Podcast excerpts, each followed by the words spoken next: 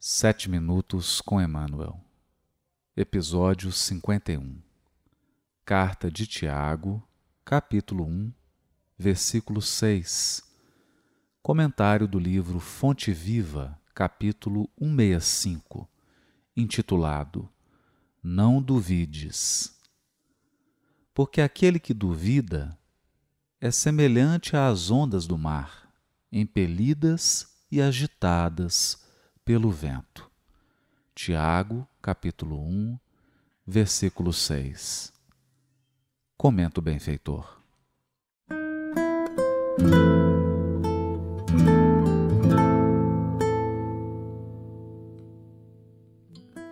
Em teus atos de fé e esperança, não permitas que a dúvida se interponha como sombra entre a tua necessidade e o poder do Senhor. A força coagulante de teus pensamentos nas realizações que empreendes procede de ti mesmo, das entranhas de tua alma, porque somente aquele que confia consegue perseverar no levantamento dos degraus que o conduzirão à altura que deseja atingir. A dúvida, no plano externo, pode auxiliar a experimentação nesse ou naquele setor do progresso material. Mas a hesitação no mundo íntimo é o dissolvente de nossas melhores energias. Quem duvida de si próprio perturba o auxílio divino em si mesmo. Ninguém pode ajudar àquele que se desajuda. Compreendendo o impositivo de confiança que deve nortear-nos para a frente, insistamos no bem, procurando-o com todas as possibilidades ao nosso alcance. Abandonemos a pressa e ouvidemos o desânimo. Não importa que a nossa conquista surja triunfante hoje ou amanhã Vale trabalhar e fazer o melhor que pudermos aqui e agora, porque a vida se incumbe de trazer-nos aquilo que buscamos. Avançar sem vacilações, amando, aprendendo e servindo infatigavelmente. Eis a fórmula de caminhar com êxito ao encontro de nossa vitória.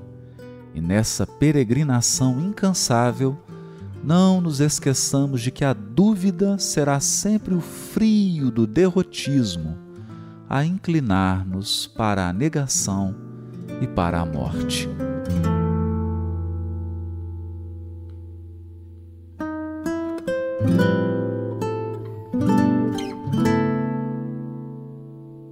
Amar, aprender e servir infatigavelmente Eis a fórmula para caminhar com êxito, avançando sem vacilações.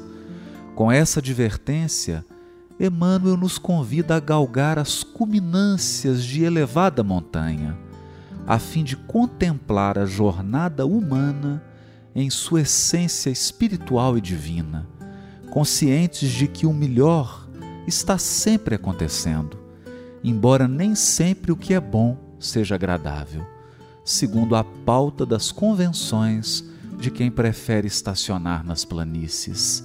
Esperar também é buscar, e aquele que busca ardentemente se nutre de esperança e fé, vigiando para não duvidar de que a providência e previdência divina se incumbirão de trazer para o nosso roteiro aquilo que buscamos caso a sombra da dúvida não se interpuser entre a nossa necessidade e o poder supremo do Senhor.